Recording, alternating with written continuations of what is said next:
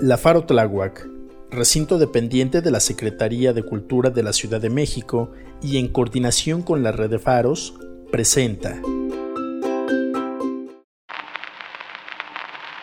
Biografías del ayer.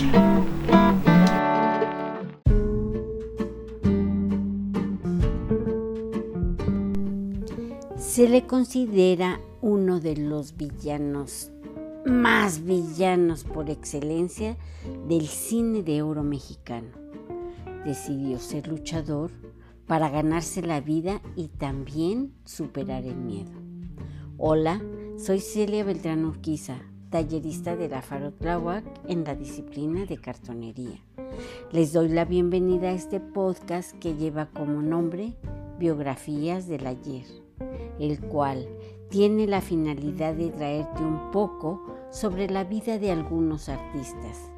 Y en esta ocasión te traigo un poco sobre la vida de Wolf Rubinskins Mavenix. Nació en lo que hoy es Letonia en 1921, hijo de madre letona y padre ucraniano, quienes emigraron a Argentina huyendo de la guerra y persecución de los nazis. Al llegar a este país, su padre murió a causa de las difíciles y agotadoras condiciones del viaje en el barco. En Córdoba, Argentina, con una madre que no hablaba español y que buscaba la forma de sobrevivir, Wolf y su hermano Daniel fueron llevados a un internado cuando él tenía cinco años de edad. Ahí permaneció durante tres años hasta que volvió con su madre. Cursó únicamente la primaria.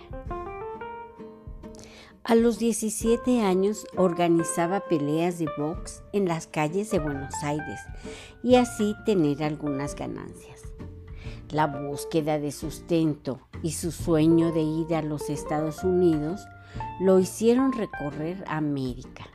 Al llegar a Colombia, tuvo la oportunidad de un contrato como futbolista en un equipo de primera división, en el que se desempeñó como portero en el Millonarios de Bogotá.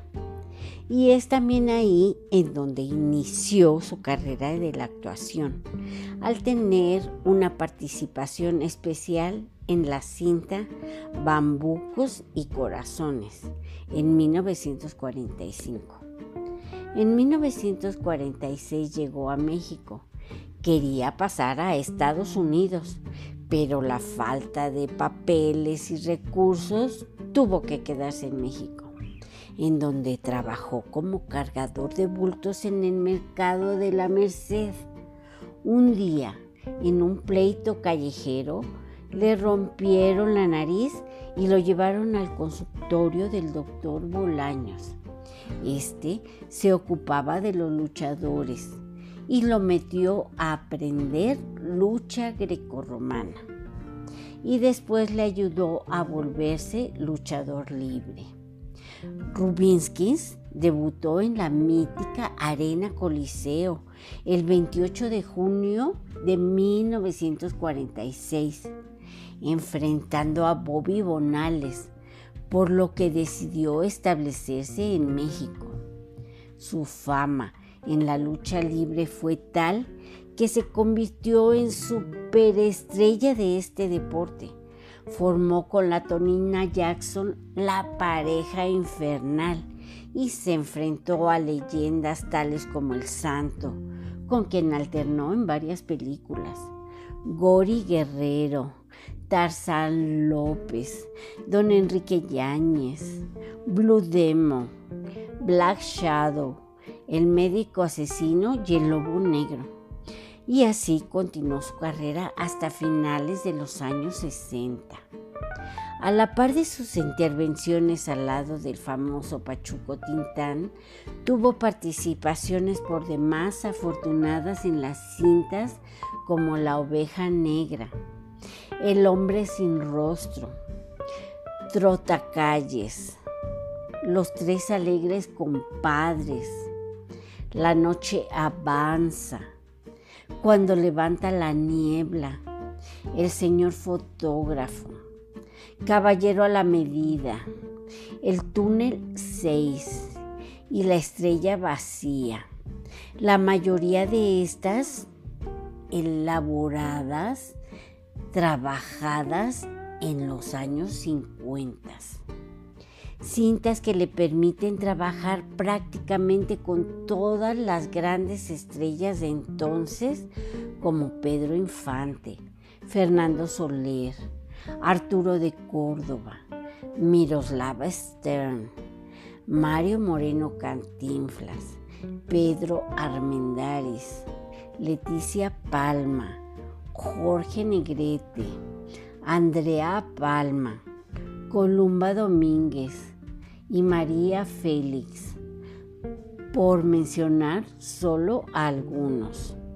En 1948 debuta en teatro en la obra Un tranvía llamado Deseo de Tennessee Williams, producida por el IMBA, con un papel que lo haría merecedor de los más variados elogios, acompañado de María Douglas y dirigido por Seki Sano, quien juró transformarlo en la musculosa máquina del deseo que él necesitaba para desestabilizar el personaje de la Douglas.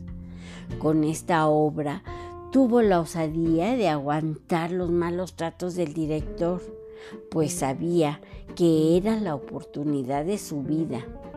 En teatro también tuvo éxitos variados entre los que destacan Panorama desde el puente, obra que lo haría acreedor al premio de mejor actor teatral en 1958.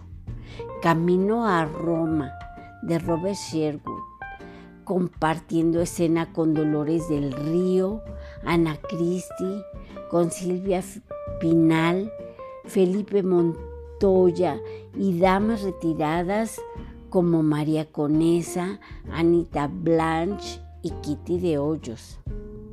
Y ya metiéndonos más en la vida personal, mientras viajaba por Colombia conoció a Beatriz Pérez, con la que tuvo una hija, Elsa.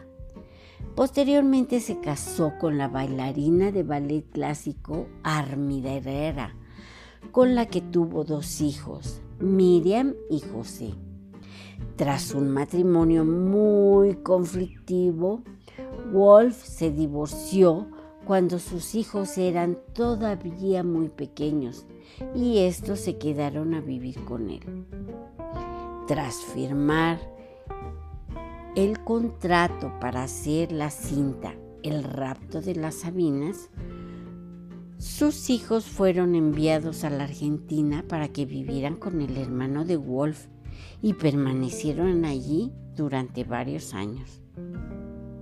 En México conoció a Hilda Otile Castillero, que sería su tercera esposa con la que se casó por lo civil y por el rito judío. Tuvieron un hijo, Joseph Ashley Moshe, pero se divorciaron cuando el niño todavía era pequeño.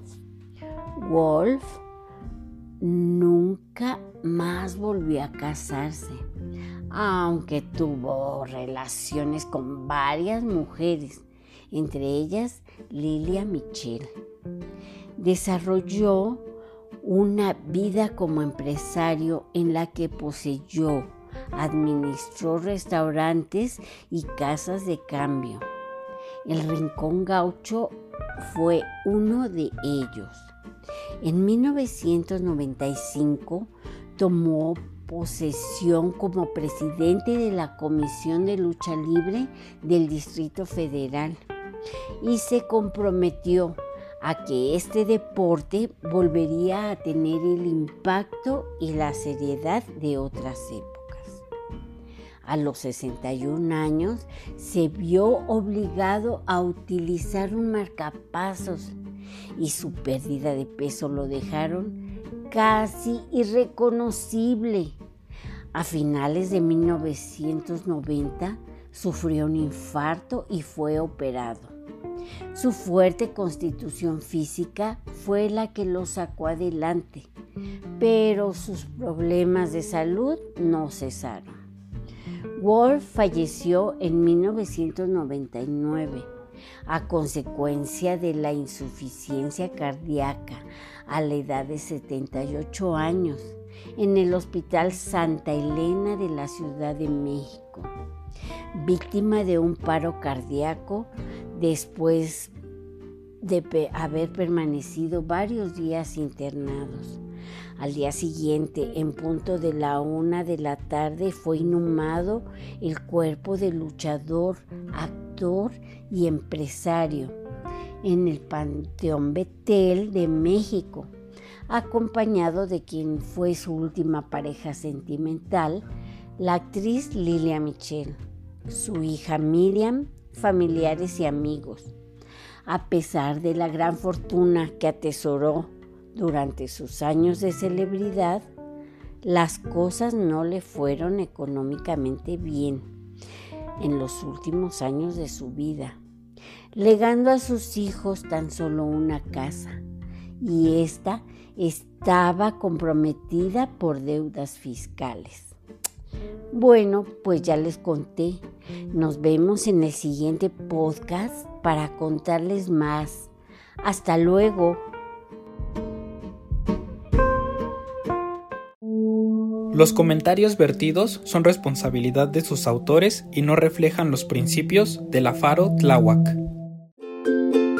La Faro Tláhuac, recinto dependiente de la Secretaría de Cultura de la Ciudad de México y en coordinación con la red de faros, presentó. Este programa es de carácter público.